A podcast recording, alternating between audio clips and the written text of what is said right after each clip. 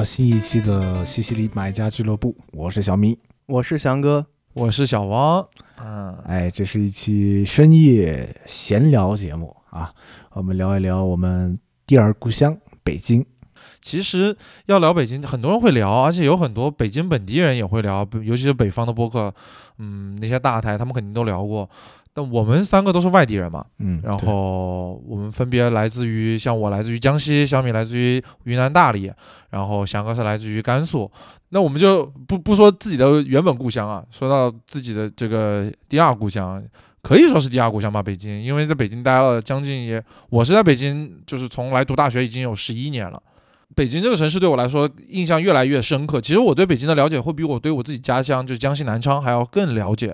就是。比如说我在北京有很多地方去，不需要完全不需要导航就可以走到。但是呢，如果我在江西，我只要一出门我就要用导航，我可能出了家门超过五百米范围之内我就不知道怎么走了。然后我觉得北京就是一个非常非常熟悉的城市。然后我很好奇的一个点是在于，我很想知道大家都是怎样一步一步点亮北京这座城市的。你你这里的点亮大概是一个什么概念呢？这个问题其实就会涉及到我们这期节目的核心问题哈，就是说是是如何点亮这座城市的。嗯，我觉得点亮其实像是就像是一个战争迷雾，像是一个地图上的迷雾一样。然后你当你去了这个地方，你就相当于拓展了这个这块地图，然后把这个地图探索清楚了之后，这块地方就点亮了。其实你们有没有看过高德地图啊？高德或者百度应该都有这样的功能，就是说是当你去了一个城市，你就会把一个城市点亮。然后它会记录在你的这个嗯账户里面，然后当你在这个城市里面走过这条走走过这条街道，导过航，你就它会会把。然后这个高德地图或者百度地图，它就会把你的这一条路线也点亮。你打开自己的，比如说现在我们打开我们自己的高德地图，然后点到北京，我们打开放大到最大，你会发现有很多千丝万缕的一条条蓝线都已经被点亮了。当然还有一些区域是可能我们就没有去点亮过的，或者说是我们不怎么去过的一些地方。然后这个概念在我来说。还蛮符合我认知一个城市的感受的，所以我准备了一些问题啊，然后准备了一个思路，想跟大家聊一聊，看想问问大家吧，因为我觉得可能每个人的感受是完全不一样的。OK OK，嗯，那我来了，嗯，好奇怪啊，我来了，胖虎我来了，我其实准备了几个问题啊，前面有几个小问题，短问题，嗯，第一个问题其实是发生在前两天。我就在杭州这边认识了一个新朋友，他有问我说，假设他去北京，我会带他去哪里玩？然后当时我一下听得认识的朋友吧，新的认识的朋友不是听的认识的朋友。当他问到我说会带他去哪里玩的时候，我的脑海里一下子闪过了很多地方。我第一项的反应其实是故宫，哎，我觉得这个东西不应该是先看你这个朋友是哪一挂的人吗？就如果他是那种。文艺逼，对吧？那你可能就会去某种地方。如果是这种，比喜欢古建啊，喜欢历史，对吧？那肯定是去故宫。那你这个朋友，你应该是先对他有一个判断，有一个了解吧？你怎么上来就故宫？万一人家不喜欢呢？你怎么不你怎么不尊重人家的意见呢？呃，怪我，怪我，这个可能，但是我其实有考虑到这个问题，就是在我跟这个朋友之前的聊天对话里面，其实发生过一个情况，就是说是他有说到他去西安，然后他说他说去西安肯定去了兵马俑，然后他说去兵马俑，兵马俑的感受就是一个点哈啊，当然这是个人感受，嗯嗯，就是不去你可能会遗憾，但是去了你就会后悔。然后我就在想，北京会不会有这样的地方？但实际上我发现，北京像故宫啊，比如说故宫。它就不是一个这样的地方，是属于，它是完完全全说是你可能不一定会有原生的兴趣，说我一定要去故宫玩，但是你去了故宫，你其实不太会有很强烈的后悔的情绪的一个这样的一个景点。对对对，它故宫一够大啊，它真的还蛮值得去，而且它不会有那么多，至少在我的感受里面，它没有那么多令人糟糕的体验，除非天气很不好，那它不会有很多很不好的体验。然后我又觉得说是确实是一个。值得就你只要不是讨厌去啊，都值得去的一个地方。所以我第一下就想到了故宫。所以我还挺想问你们的，就说是如果说你的一个朋友来了北京，他之前没有来过，那他说你带他去玩，你也愿意啊？你们不要跟我说说哎，在家里打游戏这种话就不要说了。就说是如果是说你你也愿意带他去玩，你第一个反应会去带他去哪里玩呢？如果就是有一个朋友要来北京，我会想带他去看一场北京的日出，我哦，会带他爬山，我觉得可能会去百望山吧，百望山，百望山。然后我觉得我会建议他，我很想，我会和他带着他，可能会在山上露营一晚上，然后等待一下日出。其实我觉得日出这个东西，就是我之前因为在百望山我看过一次北京的日出，就是在百望山上面你可以俯瞰到从西往东俯瞰到北京的全城嘛。嗯，对，确实，我不知道你们有没有这种感觉，就是当你爬到一个城市的高点之后，尤其在日出这种时刻，它的光线是侧着的嘛，你就很能看清楚一个城市的这种层次。对，然后你又因为这种光线，它有可能是有这种冷暖色的这种感觉，你对城市的这种感觉就会有一种有一种特殊的情感，不管它是一个新的城市，还是一个你已经去过的城市。翔哥那一次去百望山，不会是跟我一起去的吧？哦，对对对，跟你一块儿去哎，的。我还没去过百望山，对我没去过百望山。我给大家介绍一下百望山。百望山其实在北京的五北五环，其实是北京的西北五环角上。它其实不是很出名，就是在很多人在北京生活了好多年，可能都不知道这个地方或者没有去过，因为它不是特别高的一个山，它不像也不像是那种就是更市郊一点，比如说西山、香山或者说是凤凰岭这样的一个地方那么出嗯名。对，但是呢，正是因为它不是那么出名，所以它这个视角啊也比较新鲜。夜里面如果你要去百望山，我要推荐一下这条路线哈，就顺带提那么一嘴，就是你要从那它那下面的医院是多少来着？三零几医院来着？我记不得了。我也不记得了。要从这个医院的后门上去，那条路是开放的，它不是你不用翻墙，它是一条开放的路线，有一条夜间上山的路。那个路呢不是爬野路，是一个铺好的路，就一路顺着往上走，你就能走到山顶。它其实没有那么高，我觉得翔哥推荐这个地方特别好的一个原因也是它没有那么耗费体力，它甚至比香山还要好爬一点。嗯，所以到了那个上面呢，那最上面是个凉亭嘛，我记得我记现在不知道还有没有了啊，好几年没去过了。那个上面那个凉亭呢，其实在那个地方，你说哪怕露营一下其实可以，就是唯独就是除了大夏天以外，都会有点冷虫子应该也很多吧？是有点冷。啊、有可能。那一次我印象很深刻，当时我是跟翔哥一起去的呀，跟翔哥还有翔哥的对象一起去啊，我们当时在那啊，还有还有感受还是另外一个人，蛮好的。除了我们俩，还有另外一个人吗？还 还有除了除了你对象以外，还有另外一个人，有四个人，我们四个人一起去的。哦，对对对对对对，就是为什么说是想去看一场日出，就是，呃，你在那个地方的时候，日出那个时候，其实，呃，那个时候你是能感受到一个城市的温度，嗯。嗯，尤其是你在那个日出的那个时刻，你俯瞰整个城市的时候，你的第一感觉是从左望到右，哇，怎么看不完的楼，一排一排的楼。其实你看不到什么故宫啊，这个那个那什么的，你看到的就是一层一层的居民楼。你看到的时候，你就会想，哇，北京有这么多人吗？嗯，这么多人都有自己的房子吗？为什么我没有？当年你就有这种想法了。对，就是你看到那么多楼的时候，你平常在北京的时候，你不上去的时候，你就觉得北京这么大，然后人这么多，大家好像都住得过来嘛，那什么的。但是你上去之后，你就发现，哇，北京真的有很多很多的楼，很多很多的居民楼。嗯然后还有一个，呃，就是刚刚说的这个气味，这个温度，就是我记得我第一次来北京的时候，北京给我的第一印象就是它的气味。我当时不知道，因为是我是二零一一年第一次来的北京，来了北京之后，很明显的一下车就感受到那个味道是不一样的。我也不知道当时是因为这个空气污染啊或者什么的，你空气中就能闻到那种想种必是空气污染。对，就是我以我当时觉得可能这就是这个城市它的气候带来的这种味道，但是后来来北京上学之后就反应过来，可能是有一点空气污染什么的哈，尤其是夏天，嗯就是你在北京你会发现，冬天、秋天它的味道，包括春天的味道，它和夏天都是不一样的。北京的夏天是它有一个很独特的味道的，可能是它很热，或者说还是其他什么原因，我真的不知道那个味道是哪里来的，它就是有一种焦土的味道。那个味道就是不管我去到哪里，我可能都没有闻到过，但是就是在北京能闻到，所以我对北京印象最深的就是这个味道。一闻到这个味道，我就知道哦，我回到这里了，我到北京了。嗯嗯，那我的话，其实我跟汪导的思路会有点接近，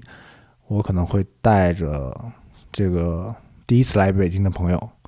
呃，我们会骑自行车，然后走一下长安街，然后从长安街的那个府右街那块儿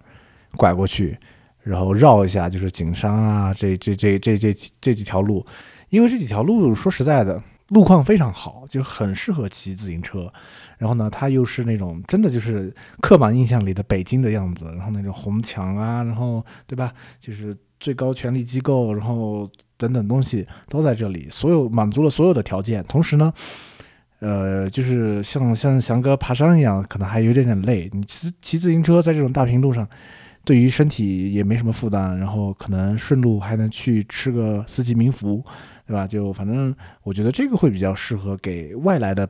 朋友先建立一个北京的第一印象，然后我会带他去绕一下这个长安街，还有故宫四周这些街道胡同，对，让他有一点这种老北京的感觉。嗯嗯，对，反正我每次跟米哥如果去那块区域的话，大概率是要吃烤鸭的，或者涮肉吧。对，不是涮肉就是烤鸭嘛，就是北京特色。嗯嗯，而且确实是还蛮好吃的。对对对。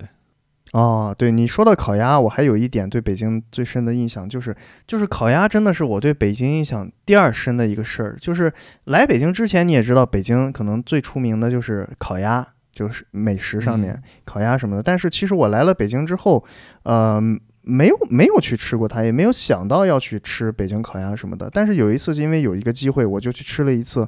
全聚德的这个烤鸭。哇，那一次真的是，就是哪怕是到现在，就是。我觉得那是我人生当中吃过的最好吃的一次烤鸭。我要插入一下啊，必须强调吃的是总店，对吧？对，那个应该是总店。这为为为什么要强调这个是总店呢？呃，我也我也不知道，反正现在我感觉我再也没有回那里再去吃过了，因为呃每一次去吃烤鸭都抱着抱着一种就是说，哎，这里的全聚德应该也和那里是一样的吧？然后每一次去吃都发现，嗯，不一样。可以，可以，行，OK，OK。那好，那我的下一个问题哈，下一个问题就是你们是怎么认识一座城市的？我说的不是说一定要认识北京啊，就是比如说，假设因为北京我们待了很久了嘛，那我们不对他们来说已经比较熟悉了。假设你到了一个新的城市，嗯，第一次去这个地方，然后不管是去工作还是去生活哈，你们会有什么样的特殊习惯没有？就是一些技术性的，我说的是技术性的，比如说像我，举个例子。我到了一个城市呢，我会很需要知道我身处在这个城市的哪个地方，就是我会拿出导航出来看一眼。我说，比如说我我到了我我第一次到杭州，举个例子，那我第一次到杭州，我就要掏掏出来手机看一眼杭，我现在出站了，我在杭州东站。那既然它在东站，我想看一下它在城市的哪个位置。然后呢，我又住到了一个地方，我又想看看看我住在这个城市的哪个方位，比如说，呃，东南西北。然后也想知道一下，看我待的这个周围，它到底是属于市郊区一点还是市区一点？因为其实城市很大嘛，有可能你待的地方，你周围看着挺荒凉，实际上你是在最市区的地方，不好说。我就想知道我在什么样的地方。那这是我的一个很个人的一个习惯，我不知道你们有没有类似的，或者说是你们有别的习惯没有？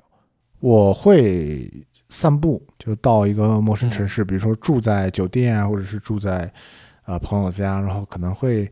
呃尽可能的找机会吧，就是去附近兜一兜，散步也好，骑个共享单车也好，去慢慢的先在周围建立一个认知，然后当然也会像你那样啊，看看这个地图。因为最主要的可能会去看，就是在不在盒马的配送区，然后可能会看一下，就是附近的外卖，类似于这样子。像在国外的话，其实呃，我会以去这种便利店为一个主要目的，因为便利店在，特别像在日本啊，像日本这种地方，它便利店很多，像台湾也是，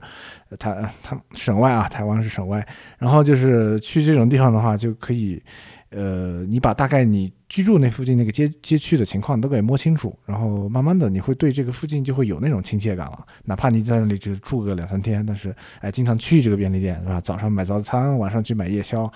一下子这个城市的感觉就慢慢就有有了。对我自己是很喜欢这样的，这个点是完全符合我的习惯。就是我去一个新的城市，比如说我旅游或者度假，我是不会特别刻意去寻找那种。呃网红点啊或者打卡点啊，我反而会对于我住的周围，我会想要探索一下，就是有点像是那个。像是那个附近的概念是一样的，就是我我很希望的，就是说是我能有经常去一个熟悉的店，比如说我还吃早餐的时候呢，那我就会希望我经常能去周围的一个便利店或者一个早餐店，这是当地 local 的本地人他们也会去的地方，或者他们的生活习惯，然后在那附近找个咖啡馆，而不是去找那个在网上评分最高或者最好看的那个咖啡馆买买咖啡喝。我觉得这个感觉是很好的，而且就会觉得你好像很融入这个当地生活嘛。是的，是的。翔哥呢？我会看一下，就是嗯，一个城市的天气，就是它什么时候天亮，什么时候天黑。然后我举个例子啊，你比如说像去北京和去大理的感受就是完全不一样的。像北京的话，你会很明显的一点就是，北京是一个天气变化多端的地方。我说变化多端，不是说它一会儿晴一会儿阴这样的变化多端，而是。如果你日出的时候发现北京是一点云都没有的，但是在日落的时候，它可能就满天都是云了。尤其你早上如果看满天都是云的时候，你会发现到日落什么云都没有了。但是在别的地方不是这样的，别的地方如果你比如说在大理的话，就是大理，如果你早上起来看到云，那它大概率日落的时候也会是云，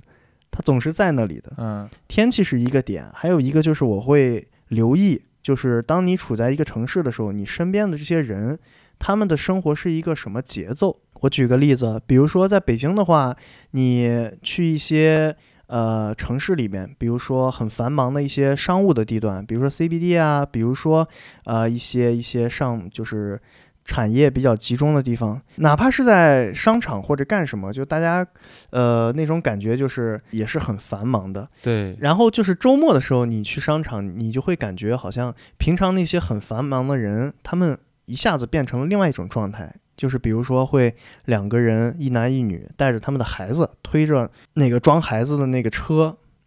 那个玩意儿叫什么？运钞车，叫什么车来着？婴儿车。对，婴儿车。你会发现在商场里这样逛来逛去，呃，但是你去一些其他地方，呃，比如说像家乡啊或者什么的，你会发现无时无刻的，呃，你在什么时候你都能，不管是白天。大家工作的时候，还是说夜里的时候，呃，你总是能看到一群人在那里是很悠闲的过这种生活的，他的节奏是很悠闲的。但在北京，你其实是，如果你不深入到一些，呃，一些比如说小区里啊，或者说什么地方的话，你大概率看不到这种景象。所以，就是我去一个城市，这第二个点就是说，我会感受一下当地人的这种生活状态，它其实会很大程度上给你一个这种城市的感觉。嗯嗯。确实，确实，我这次在杭州的感受就是还蛮明显的。就杭州不愧是网红之都啊，或者网购之都，在这个地方就是有很强烈的，你就感觉你来到了，比如说你来到了一个淘宝的国度，或者来到了一个直播的国度，就有很强烈的感觉的。就是街边走路的人也好，或者说是大家的那种状态，就很很，当然肯定是有你为先入为主的一些想法在这里，但是。这个感受还是蛮强烈的，蛮明显的。我这次的感受就很明显，而且我觉得啊，比如说你对于大城市，翔哥刚才提的点其实蛮好的，但是我觉得很，我在我看来，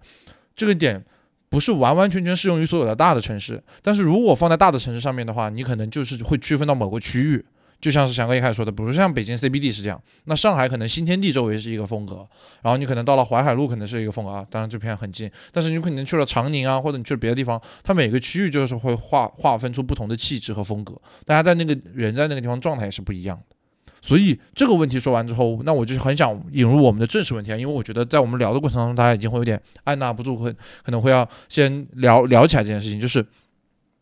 对于北京，我们生活了这么久的一座城市而言，呃，你们是怎样一步一步从零开始点亮这个城市的？就是第一次你们先来了北京的什么地方？然后你们又一下一个自己探索了一些什么样的地方，然后最先熟悉的一大片区域是什么样的地方，可能类似于像这样的一个想法吧。我来抛砖引玉，我来想想，因为这就这件事情，其实在我很早我就很想说，因为这个事情对我来说还蛮，嗯，它不能叫做很诗意，但是它是一个还蛮比较具象的一个内容的，嗯，就是我来，我以前来过北京，来过很多次。就是小时候，呃，可能旅游，我印象最深刻的是我第一次来北京的时候，是我爸爸当时出国考察还是怎么样，就工作出差，出差了将近一个月。然后等到他回国的时候呢，我妈妈还有我姑姑就带着我从南昌到了北京来接他。然后那个时候就提前到了几天，有有跟就在北京玩一玩。我当时还留下来什么的，很小的时候被我妈抱着在天安门广场照片，但是那种时候都印象很不深刻。然后初中也有来参加过夏令营，其实也不是很深刻。真正我觉得对于北京开始建立认知，就是来读大学的时候，二零一二年。嗯二零一二年开始来读大学的时候，是我真正第一次一个人，呃，生活在一个就是独立生活在另外一个城市，然后我印象很深刻啊。当时我们读的大学是北五环嘛，在北五环那边，然后其实北五环那边你说它很荒凉，也没有很荒凉，但是你肯定也不是很 fancy 一个地方。但是我一开始真的是没有那种出校园太远探索的那种欲望的。嗯我直到军训结束，就是因为刚大学九月份开学，然后就直接开始进入军训嘛，军训两个礼拜还是十天来着。然后军训完了以后，当时专业里面开始组织一个足球比赛，足球那种迎新赛。然后呢，我也报名了，我也觉得我可以去好好踢踢球。但是呢，我当时没有足球鞋，啊然后当时我们的室，我隔壁宿舍的一个哥们，其实也是我们足球队队长，就拉着我还有另外一些人，我们一起说，他说，哎，他说去西单买足球鞋吧。然后我说，我其实并不了解说到哪里买足球鞋是有没有一个讲究，但他说去西单，那我就觉得行吧，你看你样子，你好像也很熟悉的样子，然后我就跟着你走。然后那一次是我第一次真正的远离校园哦，就是那一次是我来北京之后第一次远离校园，我就从学校北五环的位置坐了十三号线，然后再转四号线到到了到了十三号线坐到西直门，坐到西直门转四号线吧，就到到了西单。那一次是我第一次坐地铁，我以前是没有坐过地铁的，就是南昌以前是没有地铁的，就在一好像一六年以前好像都是没有地铁的。我当时还要买票，我印象很深刻。当时最早第一次买的时候是买了那个圆形的那个票不，买票是怎么 零元购是吗？不是不是，我的意思是你现在都扫码嘛，然后那个时候是要买实体票，而且最早不是那种纸质票，最早我买过那种圆形票。对对对，然后那啊个时候的北京地铁两块钱随便坐，对对对，那个时候两块钱是从头坐到尾，你而且你坐多久都可以。然后那是我第一次坐地铁，然后坐到西单，从西单那个地铁站出来之后，我其实有被震慑住，你知道吗？就是西单那个地铁站，当时给我的感受特别强烈，因为出来了以后，你就会发现你要上那个过街天桥，嗯过街天桥居然是电梯的。啊，就是它那个电梯天天桥上去居然是，而且是个露天的电梯，我就觉得这就是首都吗？就是就确实是属于刘刘刘姥姥进大观园那种感觉啊。然后走到那个天桥上面，你就能看到沿往北看啊，那条整整个西单那条街左右两边全是各种各样的商场。嗯我们当时就是去了君泰，还有对面的那个汉光百货那两个商场，我们就进去了，买了双足球鞋。然后那一次体验是我现在回想起来印象很深刻的所谓点亮这个状态的呃描述，因为就是我好像就知道哦，我到了。我我到了过西单了，我已经知道西单是什么样子了，然后后来才慢慢一步一步的去了解了其他地方。当然这个地方我们可以慢慢再说，就说是我第一次感受最强烈的就是西单，然后我把这个地方点亮了，这就是我的初体验。哎，那我的我我有想提一点是跟你有点类似，就是当时是那个小李子的那个新片叫叫叫《荒野猎人》上映，荒野猎人，对《荒野猎人》上映的时候，然后他是那个艾艾丽莎六拍的嘛，IMAX 画幅，然后呃，当时北京好像最大还是说比较大的荧幕是在那个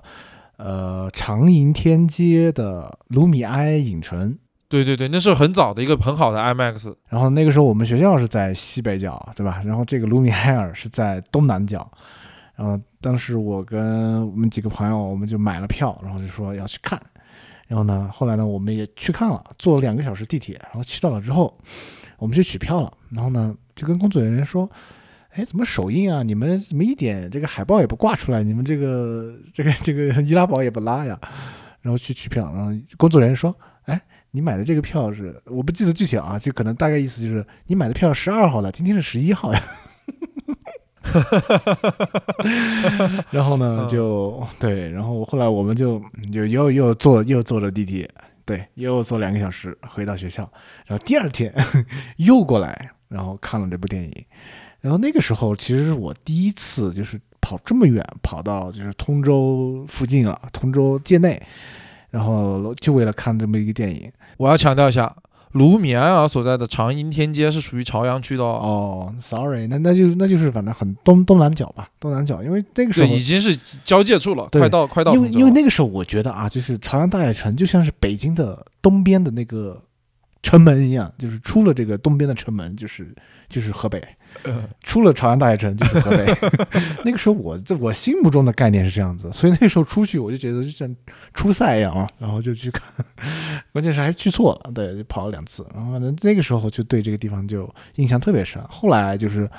呃，搬家啊，搬搬搬，然后搬到了东边去。那个时候有偶尔会去一下，就是长安天街，就反而就觉得，哎，这个就是我当时走错的电影院嘛，感觉也挺近的。然后这种时候，慢慢就是你会感觉你你对北京这个城市的概念，在脑海中，在无论是宏观还是微观的，你都会有更清晰的一个认知了。嗯，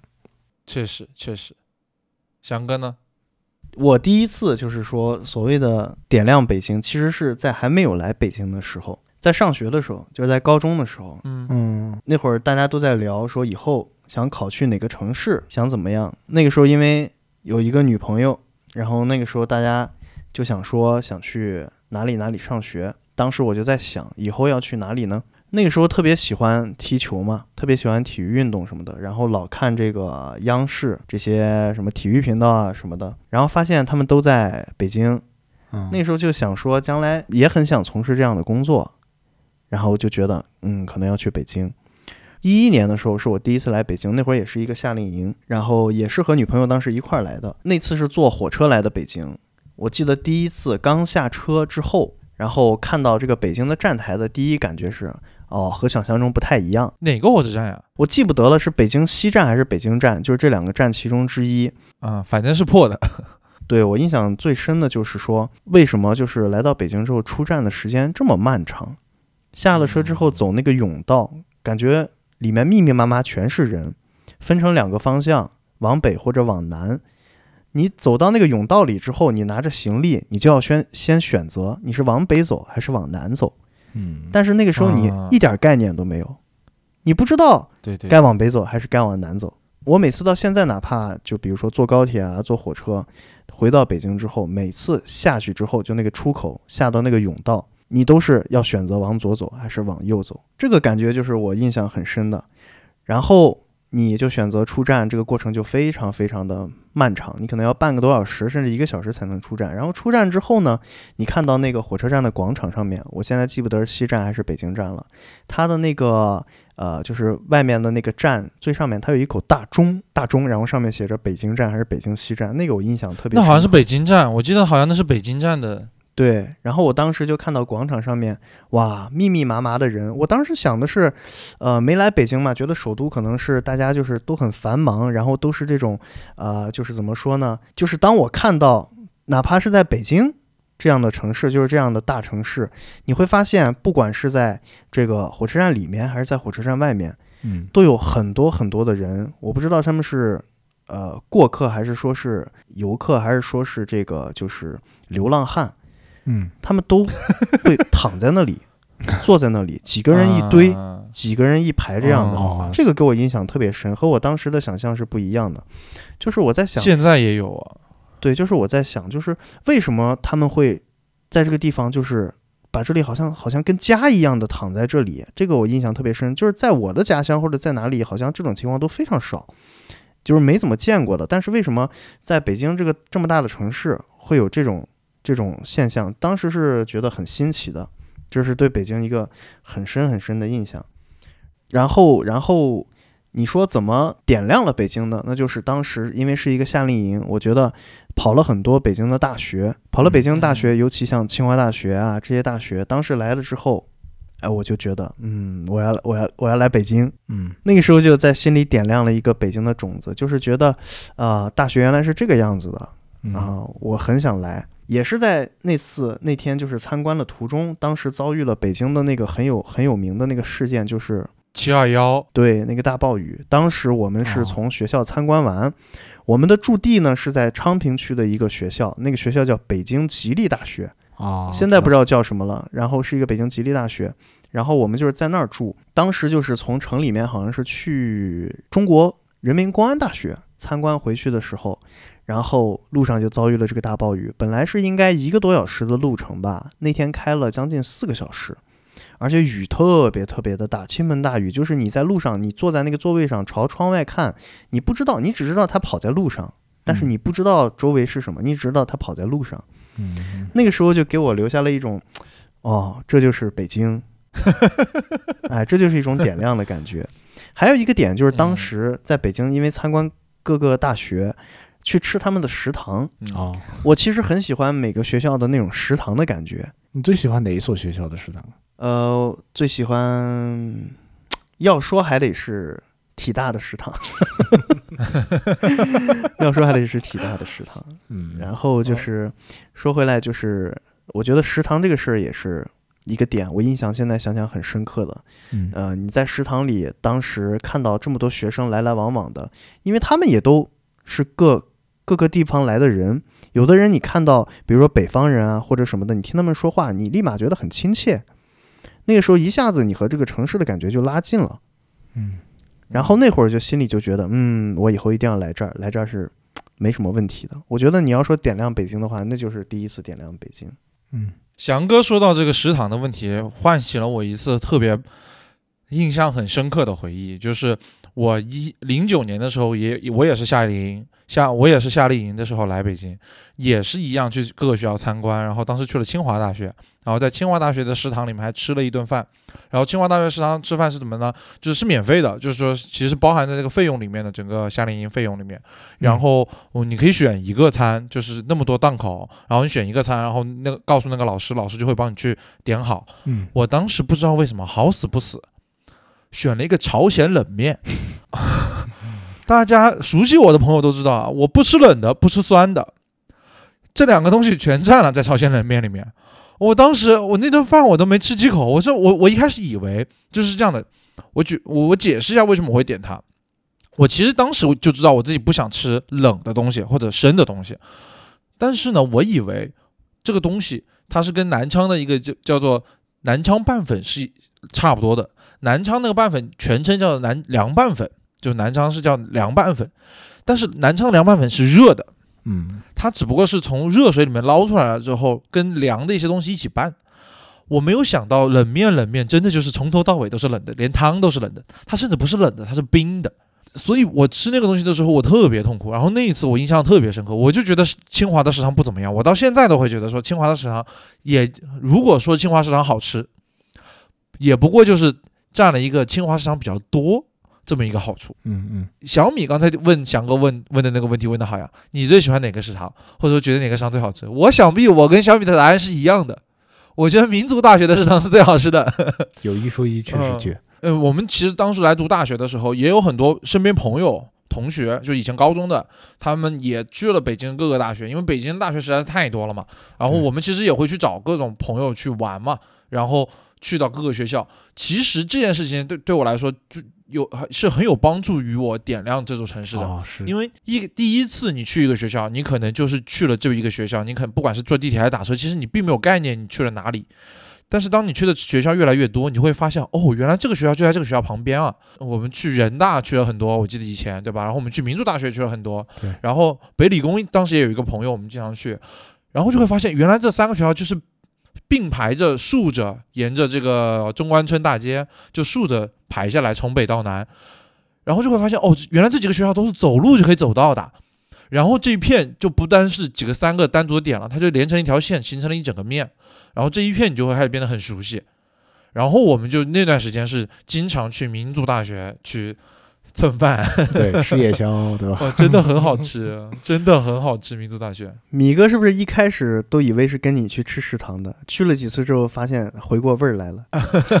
哎我得强调一下啊，去民族大学吃饭，我们真的是纯粹的为了吃。对，真的就是吃饭。那个时候是大大三嘛，大三大四的那个时候，大三那个时候印象很深刻，因为那个时候刚出 Uber。Uber 的时候，Uber 当时为了补贴，就是为了吸引客户，打折特别多。我印象特别深刻，从咱们体大，啊、北五环外打车打到民族大学，八块钱，只需要八块钱就可以打车你。不要举这个例子，你举打到传媒大学多少钱？哦，打到传媒大学，打到传媒大学三十块钱，同时出租车要一百多，要一百二，尤其是夜里，夜里你要加上夜间行驶费，它要一百二。至于为什么我这么熟悉这段路程呢？是因为是因为当时谈了一个女朋友啊，我前女友是在民族大，那不，我前女友是在那个传媒大学，然后那个时候有时候晚上会打车过来找她玩，然后那个时候就发现哇，真的好贵啊！但是有了 Uber，就整个世界改变了。这样的时候，我也是相当于一整条线就点亮了，而且那段时间我老是打车往返于北五环和东五环，嗯，我对于五环线上和四环线上的建筑啊印象特别深刻。嗯嗯然后我当时也只是对于单独的建筑有点印象了，但是等到过了很多年之后，等到我开始工作，我会发现哦，原来我当时打车路过的地方，原来就是这个地方，就是那个地方，这个感觉是非常不一样的。是的，是的，说说完我们这个事情啊，我其实很想问另外一个问问题，就是那你们啊，觉得说像在北京毕业之前的北京和大学毕业以后的北京，对你们来说会有差别吗？对于我而言，我有很大的差别。嗯大学以前，大学毕业以前的北京，海淀区就是那个北京，啊，我当时印象很深刻。我当时跟回，比如说回了家乡啊，跟我们家里人啊，或者跟朋友们聊天的时候，我就会说，哦，北京真的太大了啊！我觉得海淀区就跟南昌市差不多大了，就南昌当然是说市区哈。嗯嗯然后我当时就锚点都是在海淀区，但是大学毕业以后呢，后来我出国，然后在毕业呃从国外回来之后，我就一直生活在朝阳区了嘛，然后朝阳区就成了我的新的北京的代名词。然后海淀反而很少回去，很偶尔很偶尔会因为一些拍摄工作啊，或者说是一些呃具体的一些不观影活动会回到海淀那边，其实大多数时候就不会再回去了。然后这对我来说差别很大的，而且我觉得海淀区和朝阳区就是一个完全不一样的嗯城市，可以这么说啊。所以对于你们而言，有没有这样的差别呢？我觉得差别是在于人。上大学的时候，你会觉得就是，我不知道你们有没有那种感觉，当时，呃，大家都从四面八方、全国各地考到北京来，当然没有上海同学，很遗憾。当时你的感觉是，大家好像都怀揣着一个什么东西到这里来，然后好像大家都要在这里实现一些什么什么什么，对，好像都是大家好像真的，你能感觉到大家好像都是怀揣着一些东西，在这个北京这个地方，然后大家在这儿一起读书，一起上学，然后你那个时候会觉得说，呃，未来就是哪怕毕业之后，你会觉得这些人还会在北京，你会觉得好像大家都要去，呃呃，哪怕是各行各业或者怎么样的，但是你觉得好像大家都毕业之后还会是朝着一个目标，或者说。就是一个范围内吧，你觉得大家都是好像在会会会有这种联系，会有这种嗯，就是大家在朝着一个目的地前进的这种感觉。但是你毕业了之后就发现，好像不是这样的，就是呃那个时候你觉得好像很多人都会留在北京，但是你毕业的时候，包括毕业前你跟他们聊起来的时候，好像大家的打算有很多人都是说我就不留在这个地方了，确实，就是当时这种感觉出现之后，就会觉得有一点不一样了。好像我留在这里的理由本来也是因为大家好像都愿意留在这里，都愿意去在这个地方做点什么事儿。但是当你问过一个、两个、三个、四个、五个、六个、七个、八个、九个、十个、十一个人的时候，他们都说可能不会留在这里，你就突然觉得好像失去了什么东西一样，那种目标感好像一下子丢失了。嗯啊、就是有这种这种很强烈的感觉。那包括你出了学校之后，你接触到的人，以前接触到的很多可能是同学，可能是老师，可能是跟同学跟老师有关的各种人、各种事。但是你毕业了之后，就发现好像，呃，这些人不太会出现在你的生活里面，他们好像变成了一个，呃，一个一个副本，嗯嗯，就是你一下子要进入到一个你的主线任务里去了，那个感觉就是一下子是不太一样的。我其实对于翔哥刚才提的这个点，觉得很震惊的是，我当时也有一模一样的感觉，就是在读大学的时候，你是一开始你不会有很强烈的感觉，说你会知道每个人要去哪里，除了那些比如说当时就决定好了要出国的同学以外，剩下人好像会觉得好默认会在北京一样。但是当你发现大家都不留在北京的时候，确实是会有很很不一样的感觉。所以哈，我的问题问翔哥，就是这这些事情的原因是不是某种程度上影响了你在毕业以后就开始往郊区去住啊？我就 就是翔哥，可能大家不太了解，就是翔哥是一个怎怎么样呢？翔哥是从来不住在市区里的人，他通常都喜欢住在比较偏一点的地方。最早的时候住在顺义，在顺义住了几年，三年吧。对，这这个原因是什么？就是怎么给怎么为什么就是你明明生活在北京城市里面这么久，你却后来选择自己居住环境会选择住在一个比较偏远的地方？呃，是这样，就是当时毕业去选一个住，因为这个，我觉得大多数人当时毕业去选第一个住处的时候，大概率都是跟工作地点相关的。嗯啊、大家要看一下，就是离工作近不近，每天通勤要多久。但是我当时的工作性质就是我不需要去考虑这个问题，所以我当时租房子的时候的感受是要租一个大的，然后要租一个就是比较新的房子，因为当时找房子也看过很多这种北京的这个租房什么的。我当时毕业之前就在看，很逼怂、很闭塞，北京的那些老楼啊或者什么的，我觉得有点接受不了，就是感觉。呃，毕业之后的生活应该是一种欣欣向荣，就是一种每天要这个充满阳光、充满那啥的。但是为什么要住在这样一个地方？我感觉心情会很那什么。嗯嗯嗯，然后当时就一直在看，看最后发现就是，嗯、你可能想住比较好一点的房子，然后价格又不是那么贵的情况下，你可能就是要往往远住。然后当时我具体记不清了，当时应该是，呃，因为我女朋友在那个读另外一个学校，读另外一个学学校，然后当时正好在那个为什么住到那儿了之后，因为她地铁是能直接坐到她学校的，然后那个地方价格又很合适，房子又很好，嗯，当时就决定住在那里了。是你俩一开始一起住的啊？不是，一开始是我和这个对啊对啊，我们俩一起，嗯那小米你，你你的感受呢？因为我觉得你对于你，因为你我觉得你在去过很多地方，而且你去过的地方生活的强度强度也会比较大的，比如说你在一个地方会待蛮久的时间。那你在大学毕业，嗯，就反过来看北京的话，你觉得大学以前的北京和大学以后的北京是什么样的一个差别？嗯，我觉得更多的会是我自己自身的一个变化，就是读大学之前乃至读大学的时候，会觉得说北京真的很大，就像可能你会有同样的感受，就是我就是一个海淀区的一个小学生，然后我的东边、我的南边真的是一一片都没有开拓过的、没有探索过的未知区域，然后会觉得有点怵，就是特别，比如说有时候朋友约饭啊，或或者说是约去哪里，会去到一个像三里屯啊，或者是去到国贸这样子相对陌生的时候，呃，相对陌生的地方，当时就会觉得有点儿，哎，感觉 不像是一个北京人，就是没没有太太太没有太自如的那种感觉。但是后来工作了之后，因为工作的原因，可能你会全程都在跑，然后呢，朋友们聚会啊，什么东西，可能陆陆续续吧，就是你会对东边的地方就是祛魅了，然后你身份也会觉得说不再是以前那个就是有点呃畏首畏尾的那个学生啊，就是穷穷酸学生的那种感觉，就是哪怕是国贸啊、SKP 啊这种地方，也不过如此。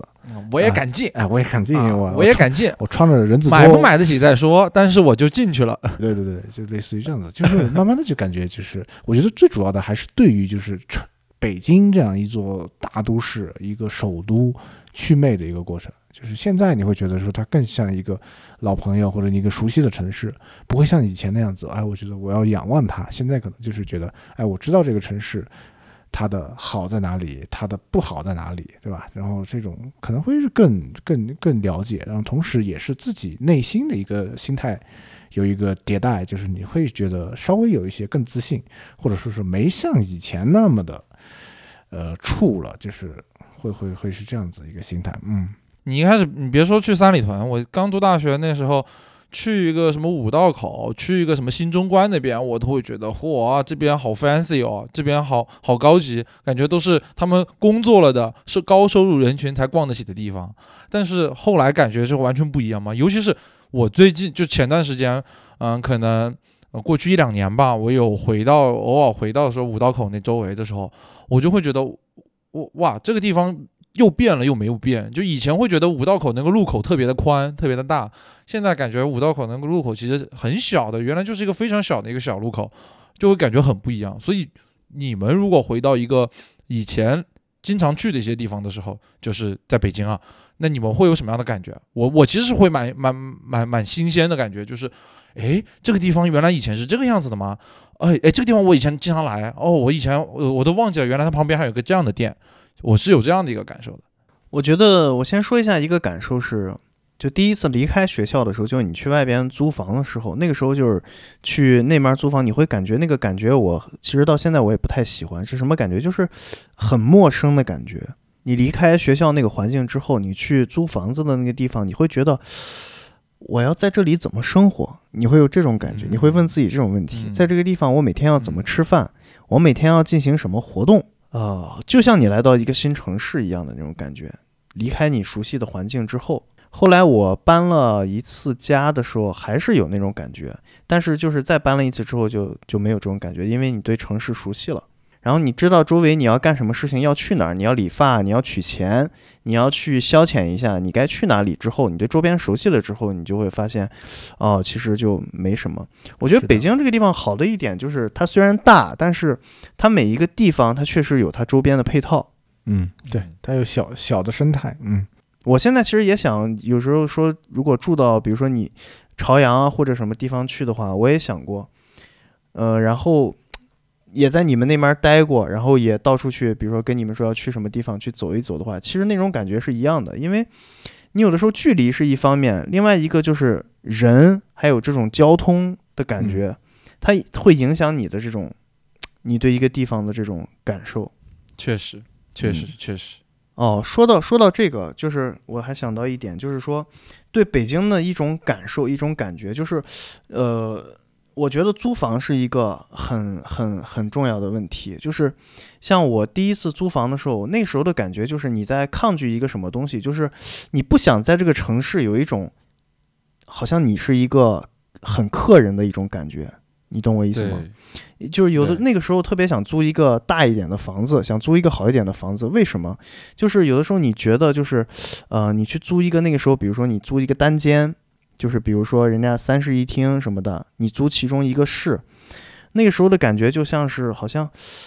啊，我如果要上班，如果要那什么，每天住在这个房间里，他又放不下我什么东西，我感觉会有一种。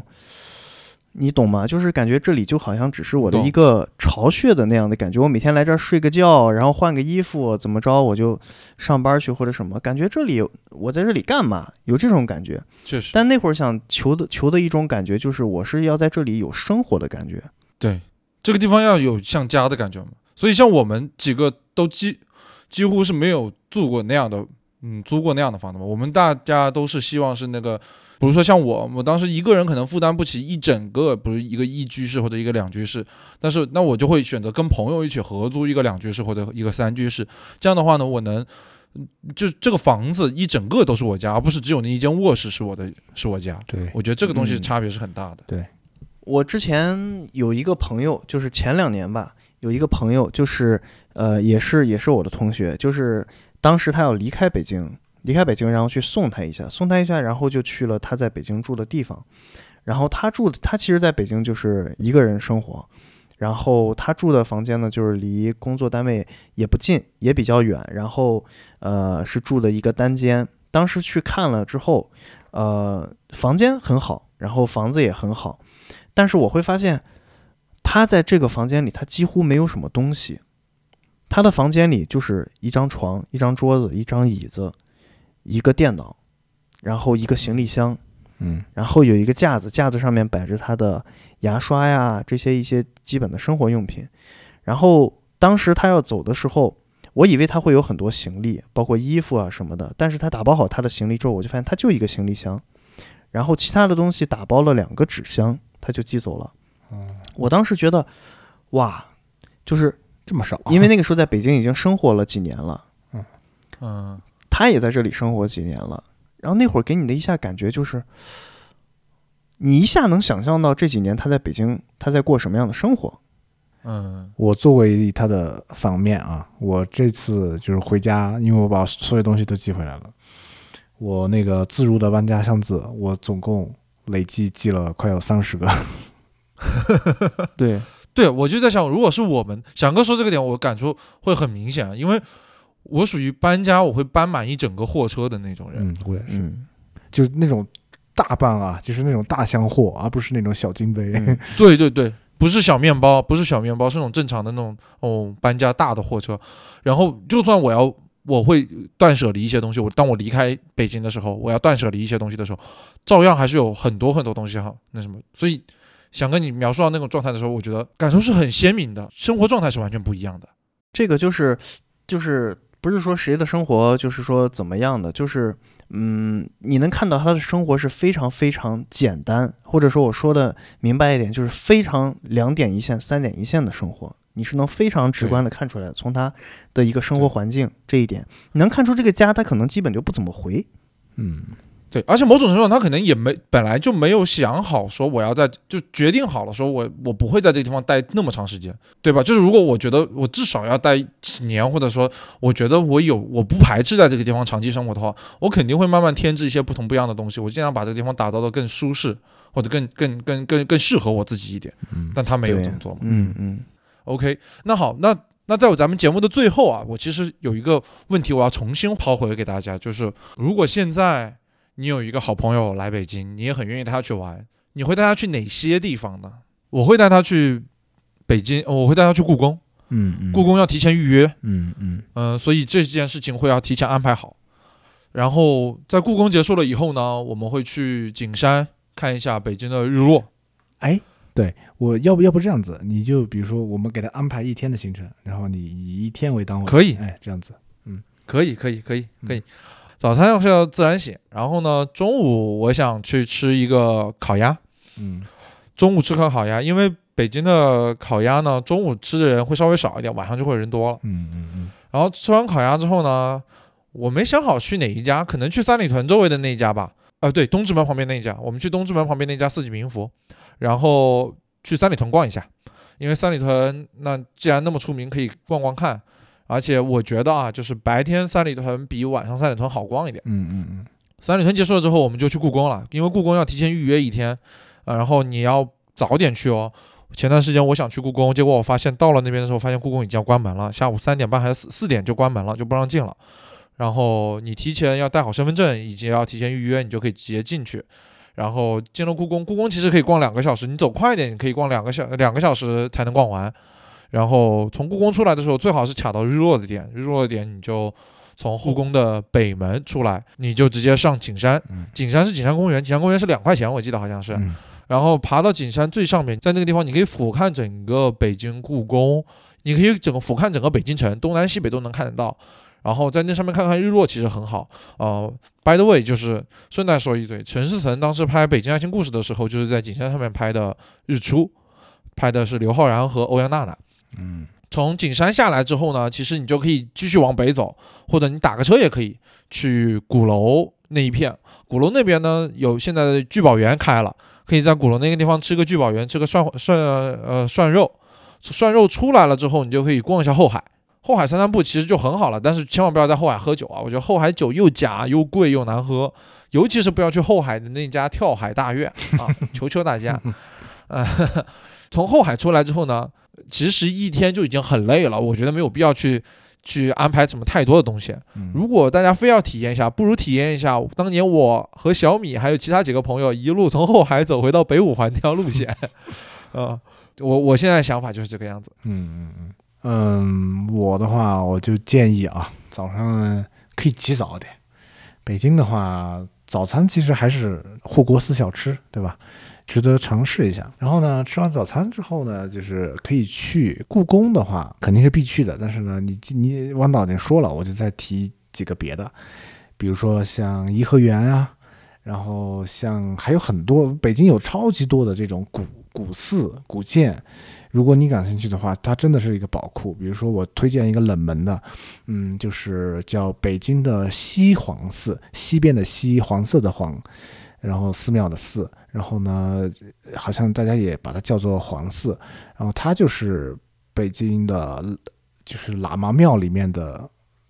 天花板吧。当年达赖喇嘛呃进京的时候，嗯就是住在这里，然后呃，包括他后来去世了之后，他的这个遗骸或者说是他的这个坟墓，就是在这个寺里面，是一个非常非常漂亮的一个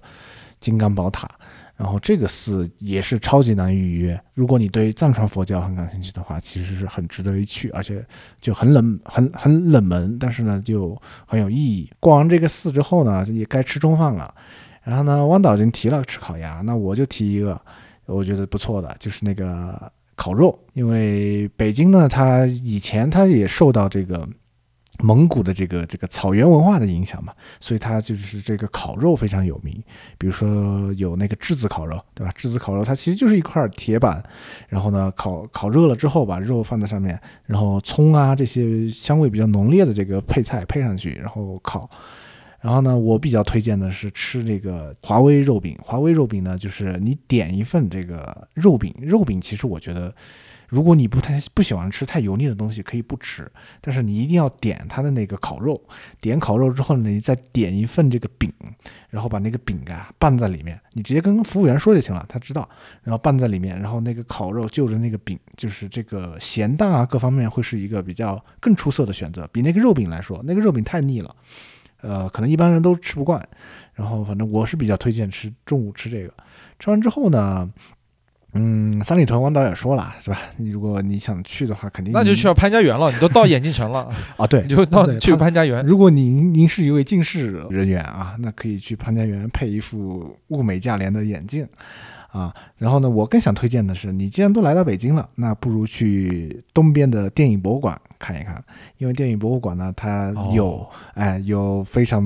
不错的这个 IMAX 影厅，然后呢，它也会有一些呃，最关键。它的硬件非常非常好，它的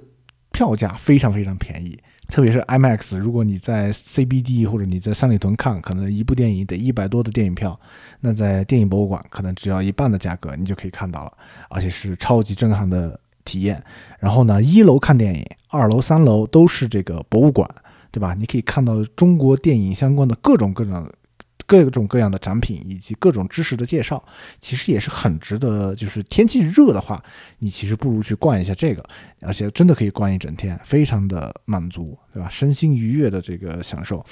然后呢，看完之后呢，晚晚餐的话，那我就推荐就是我们美国财政部长耶伦曾经去过的这个一座一望云南菜 啊，在三里屯，你可以吃完这个云南菜之后呢，沿着这个使馆街，三里屯的使馆街其实也非常漂亮，街道非常的干净漂亮，然后呢。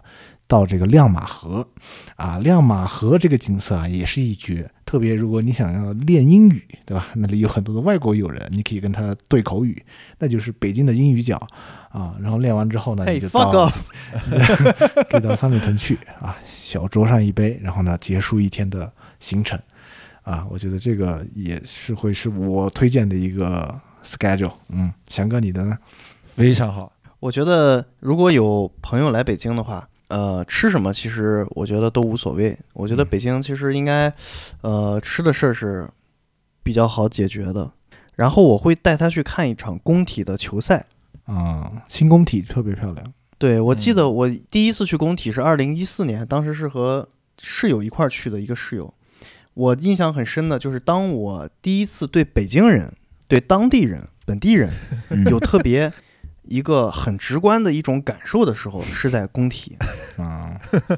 我觉得你带朋友来，如果你去工体的话，是一个非常快速的，你能够感受到生活在这里的本地人，他们是一种怎样的一种，就是一种气氛，一种活跃的感觉，你是能感受到，强烈的感受到的。嗯，你是不是很想让你的朋友对北京人产生特别不好的印象，所以非要带 第一下就要先带去工体？嗯，这个点是，就是你第一次，我第一次去工体的时候，我当时也很震撼。我说，哇，我一我一直以为就是你去工体看球是一种你和故宫博物院你去看话剧、看这种音乐会啊，不是故宫博物院说错了，国家大剧院去看这个呃戏剧啊、听音乐会什么，你可能是这样的一种大型活动的感觉。但是你去了工体之后，你就会发现这儿就是北京。嗯，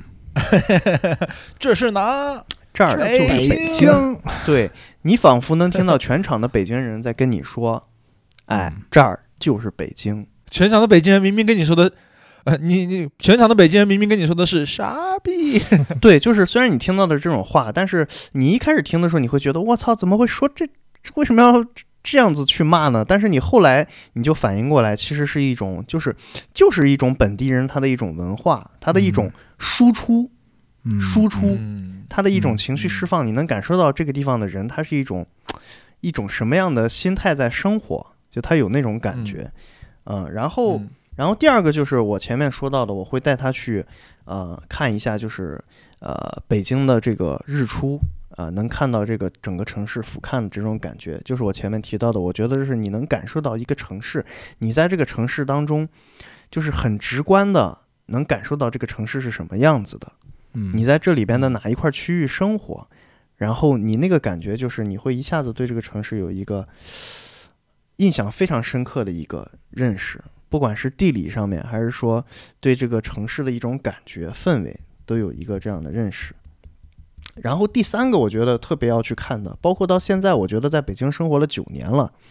我觉得我都没有去好好的去探探寻过一下的，就是北京的胡同。我觉得北京的胡同，就是随着我一年一年在北京的生活，然后去逛了各种不同的胡同之后，我发现这真的是很能代表北京的一个地方。就是以前最先来北京的时候去逛的那些，比如说什么五道营胡同啊，比如说什么呃很有名的那些，就是有小吃的呀，南锣鼓巷啊这些地方去逛了一下，然后当时就觉得哦，北京是这样的，那那嗯去了就不要再去了吧。但是后来你去逛北京的胡同啊，那么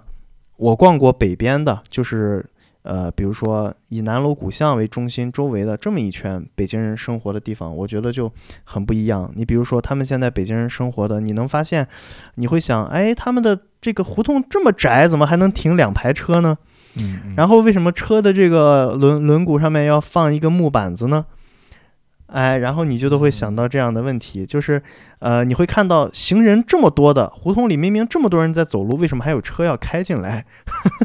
就你会好奇这种问题，然后你就会能看到这个北京人真正的北京人他在胡同里他生活是什么样子。嗯然后这是一个，还有胡同就是另外的，就是南边的南城的胡同，比如说像瓷器厂那边的，那边的胡同你去了之后，你就会发现，哇，它和这个啊北边的我们经常去的这些胡同它又不一样。其实他住在那边的北京人，他生活条件可能会更更差一点。你能看到他们的那种胡同，很像你在现在比如说影视剧里面看到了一些像。呃，比如说东北啊，或者说北方的一些这种以前的那种八七八十年代的那种，就是呃砖瓦房啊那种什么，就是它不是像现在的北京的这种胡同说啊，左边五六七八户，右边七八九十户，然后一家一户一个红门儿，然后这样子的感觉。你去了之后，你会发现它的胡同每一家每一户都占有的空间是非常小的。是的，是你进去之后，你会发现你要拐拐绕绕、拐拐绕绕、拐拐绕绕，就是只有一个人能通过的那种胡同。你能看到那个真的是就是另外一波北京人，或者说就是北京人，他们又是怎么样的一种生活状态？那个也特别特别让你觉得感兴趣。我觉得我会带他去看。嗯嗯还有一个就是我特别想带他去逛的，就是北京的周边地区，尤其是北京的乡村。北京的乡村，北京的乡村是让我觉得就是，呃，很亲切、很亲切的一个地方。比如说像北京的延庆、北京的密云这些平谷，这北京这些周边地方，怀柔这些地方，你去看一看，然后去他们周围的村镇看一看，你就会发现特别亲切。就是虽然他们都属于北京，但是他们好像是另外一个地方的。有的时候他们很像你的家乡，很像你的，嗯就你发现这里的农民和你家乡的农民，或者说生活在城市外的人，好像没有什么不同，嗯嗯都是一样的。然后他们的生活会让你觉得很亲切，和你那边的人是一样的。这个时候你又会对北京又会有一个不一样的认识。你会发现，就是呃，这种虽然都属于北京，但是不同的区域它的差异是非常巨大的。你对北京就又有一个新的认识，对这个城市。嗯，然后还有一个地方，我觉得我一定会带他去的，就是呃学院路这整个一大片区域，就是有各种各样的大学，包括包在学院路路里面的一个地点，我觉得是是一个很核心的地方，就是中关村。我特别想啊带他去看看中关村。我前一阵子也经常去中关村，然后我在很早之前刚来北京的时候也去过中关村。你会发现那个时候的中关村和现在中关村，你会发现基本没有任何变化。确实也跟他鼎盛期，我们都没有来过他的鼎盛期。它肯定是有不一样的地方，但是你看上去它就是没有任何变化。以前是什么样，它现在也是什么样。那个东西就是我觉得，呃，你能看到在北京，我们以前来的时候都说中关村可能是一个你感觉是一个啊科技是一个什么什么这样的一种地方，但你去了之后，你就会发现它不是的。你会觉得在里面的这些人或者说元素吧，里面各种各样的东西会让你觉得，呃，这个城市好像一直在高速的发展着，但是好像是很多人他其实在这里一直是有一种按自己的方式。好像一直是这样的，多少年都是这样的一种工作或者说生活的感觉。这个你能非常强烈的感受到，就是在中关村嗯嗯的这些电子科贸城这些地方，你是能特别特别清清楚的感受到的。然后还有前面刚才说学院路的其他地方，就是说各种各样的大学，我觉得是一定要去看的。就是每一个大学你去了之后，就是首先每一个大学的景观非常的丰富，然后它又坐拥着很多可能呃历史文化的这些地方，然后大学呢又是一个非常昂扬、非常蓬蓬勃的这么一种一种一种一种地方吧。就是你来了之后，你能感受到这个城市里这些年轻人他们为什么要来北京，以及他们将来可能要在这个城市里做什么，就是你嗯能感受到这种东西。而且北京的大学真的是，我觉得很好吧，就是嗯不是说它多秀丽，或者说它多这个学校设施有多么好多么好，而是你在里面的时候，你能感受到一种，就是呃，我在北京上学的时候，或者说这里的就是这就就是这里的年轻人刚来这里的，大部分年轻人可能刚来北京都是来上学或者什么样的，你能感受到那种那种氛围。很好。还有一个地方就是北京的公园，朝阳公园，然后比如说这个东小口森林公园，比如说颐和园，比如说圆明园。我觉得这些公园，可能圆明园我去的是最多的。就是一开始你去的时候，其实你是没有什么感觉的，但是呃，这些地方你去的多了之后，因为我以前拍过拍一个作业的时候，天天去，基本天天去。你在这个地方嗯。走的多了之后吧，你会觉得好像你跟这个城市慢慢的有一点连接，就是你能看到这个城市好像以前它好像它为什么是这个样子的，你就会去思考，你就会想，然后嗯你会慢慢的感觉，哦，他可能以前是这个是什么样，现在是一个什么样，你会觉得有点深入到这个城市的一种感觉。对，就是北京啊，我其实像逛公园这个事情，其实也算是我漏掉的，就我也觉得非常好的一件事情，因为我觉得北京是一个特别适合逛公园的城市。就别的城市可能我都去过那么多城市之后都没有感觉到说这些城市呃有比北京更好逛公园，因为北京有太多太多公园，大大小小的公园，而且它都是坐落在各种各样的生活区周围的，有大的，你最大的公园奥森。对吧？你古古一点的，就像你提的圆明园、颐和园，还有很多。就我我觉得全北京最好，在在我看来，我我觉得我们每个人都有一个自己最喜欢的公园，或者觉得是北京最好的公园。在我看来，最好的那个公园就是团结湖公园，是一个非常小的公园，但我也觉得非常好。我觉得这种地方就是啊，公园逛一逛真的是特别特别 chill、特别舒服的一个一一一个一种体验。嗯嗯，对的。哦，对，还有一点就是我我会带他去做一下北京的公共交通。早高峰吗？不，不是不不是坐北京的地铁。我觉得北京的地铁其实你感受一下是可以的，但是这个，嗯、太太太挤了，你感受一下就行了，感受一下早高峰的那种，哎，是甚至你可以去国贸那边，你在下班时间去看一下往那个燕郊那边开的那个车的那个排队的那个盛况，你可以感受一下。嗯那个可能以前张雪峰也提过这个事儿，就是我是亲眼去看过的，就是那个队真的是我也我当时经历过，我在百子湾工作的那段时间。是吗？哇！嗯当时我看到，当时我是骑一个什么，骑一个小黄车还是骑一个电摩路过那里，就是我感觉我骑车骑了十分钟还是几分钟，那个人就就就就在我旁边，就一直排着，我就一直走过去。嗯我当时我特别震惊，你知道吗？我特别震惊，嗯，我觉得我操，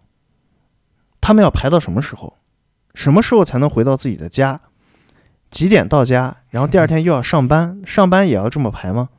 我当时特别特别震惊，就这个啊。然后就是公共交通，我其实主要说的是什么？是公交车。我觉得北京的嗯公交车是我印象最深。对北京还有一个事儿就是坐公交，坐公交就是你在北京，我第一次是感受到，就是说你除了司机，车上还永远有另外一个人，就是这个人不管是可能以前是售票员，但是他后来就是一个管理员。然后这个人呢，你就觉得哇，他每天在这个公交车上面上上下下这么多人，然后他要不停的，哎，这个要去哪儿要去哪儿，然后大家注意安全，那边的人往后走走，那边的人往前挤挤，哎，嗯这个那个的，他还要升那个红旗出去，左拐右拐的时候他要升红旗出去的。对，你会觉得特别牛逼。然后还有就是北京的，就是一些协管的这个大妈呀、大爷，就是你特别好奇，你觉得他们比那些就是他们虽然是干这份工作，在路上每天就站在那儿，一直在那儿指挥交通，你感觉他们好像干得非常开心。嗯，尤其我印象很深的是在那个鼓楼，鼓楼那里是一个那个三三岔路口嘛，就是那里你们都去过吧？老有人拍婚纱照那里，嗯知道。那个地方的那个协管员，就你感觉他们就是特别，他们就像他们就像弹钢琴的那个那个那个那个钢琴手一样，你知道吗？就这个地方的人怎么走，怎么过马路，曲子什么时候开始，什么时候结束，是我说了算的。就他们有那种感觉，嗯你知道吗？然后你就能感受到他们的那种，就是啊、很享受这种感觉。然后我觉得这个这个也很好玩。还有一个就是公共交通，就是要要带他骑一下电摩。我觉得在北京 真的，呃，电摩是一个很很很很有意思的东西。就是你说它能跑多远吧，它也能跑得很远；你说它短途吧，它又能满足你，就是它能满足你任何的短途、长途的需求。你看，在北京要出门，如果不骑电摩或者不骑自行车的话，你要走去地铁站，你要走去公交车站，然后一条直线就通到哪里去了。嗯啊，你也看不到什么东西，你感觉就是进去了，出来了。但是你骑电摩的话，你就能感受到很多的不一样，尤其是北京开始有了外卖之后，你骑电摩的时候，你就会发现，你好像在进行一场游戏，就以前跟那个暴力摩托一样，都玩过吧？嗯嗯，零二年的经典游戏《暴力摩托》。玩过，你要踹人家一脚那个。对，而且我觉得这个电摩的感觉是从哪里来的，还是得和上大学的时候联系起来。就这种电摩文化，这种从这个学生时代的这种浸染和这个这个培养，就是觉得骑电摩在这个城市走来走去是非常不一样的感觉。骑自行车是另外一个感觉了，这个到后面再说吧。嗯嗯，翔哥，你给这个你的朋友安排的有够丰富的，我的老天爷！这 是来夏令营的是吧？对，就是如果咱们这个哪个听众听到了这个地方，听完了我们三个人的 plan，我倒是很好奇，就是大家会更喜欢谁的 plan，谁更会更喜欢谁的这个呃导游计划？我估摸着看到翔哥安排这么多，人家就这如果这个事如果安安排这些事情都不用花钱的话，肯定是会跟翔哥走了，还他妈的得去趟密云，去趟延庆，这趟这趟旅程七天，七天能下来。嗯很好，OK，没问题。那、嗯那我们今天呢，其实主要是聊的就是一个我们怎么样认知这个城市，以及其实聊到最后已经会，其实已经延伸到了这个城市给我们留下最深印象的一些地方啊、事情啊。嗯，我觉得很好，然后我觉得很好，然后那希望哈，希望于如果在未来的时间里面，我们有机会能够去体验更多新的城市，当然是个很好的事情。但是如果我们扎根在北京，希望我们在未来的时间里面也可以体验到更多北京更有意思的那一面。嗯，然后希望我们作为外地逼，能在北京也能找到更好的爱，能找到归属感，对吧？啊，然后之后的节目呢，我们将即将迎回我们北京本地人通少，希望不好说，啊，希不好讲，